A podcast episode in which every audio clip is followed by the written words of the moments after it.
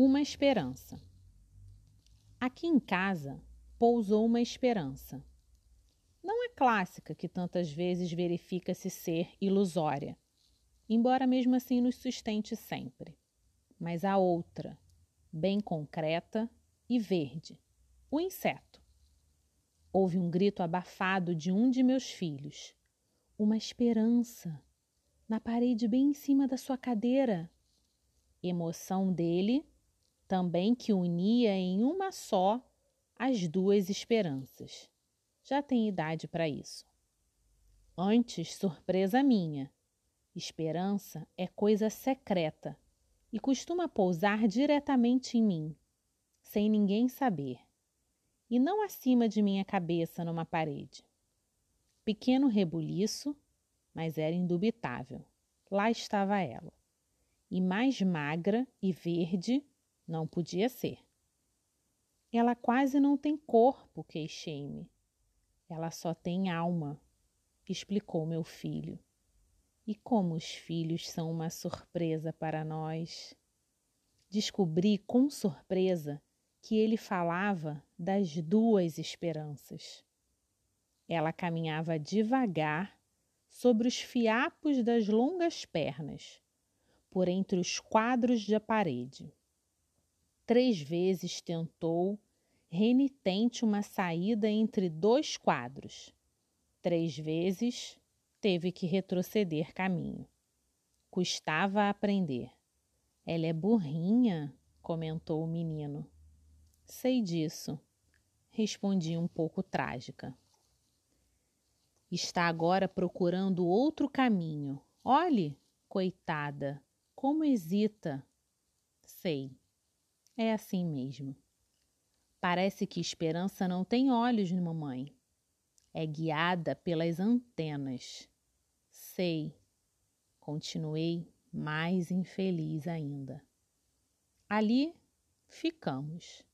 Não sei quanto tempo olhando vigiando como se vigiava na Grécia ou na Roma o começo de fogo do lar para que não apagasse. Ela se esqueceu de que pode voar, mamãe, e pensa que só pode andar devagar assim. Andava mesmo devagar.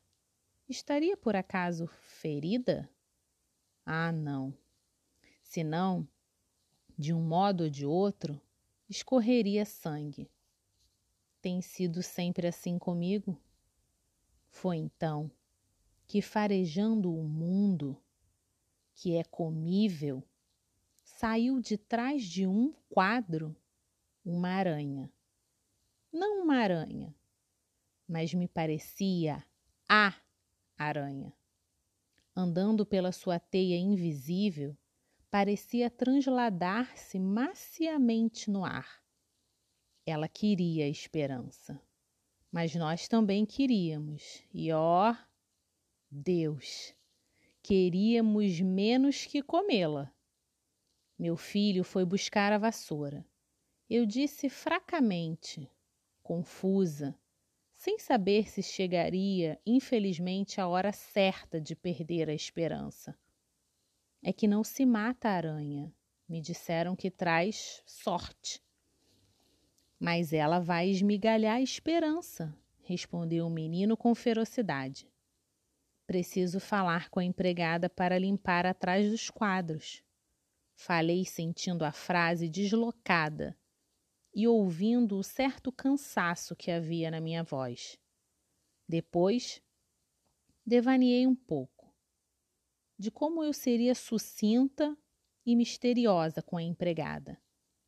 E eu lhe diria apenas: Você faz o favor de facilitar o caminho da esperança?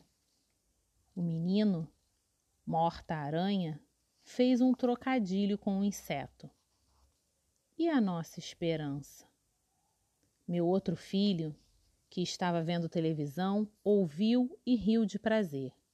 Não havia dúvida a esperança pousara em casa, alma e corpo. Mas como é bonito o inseto! Mas pousa que vive.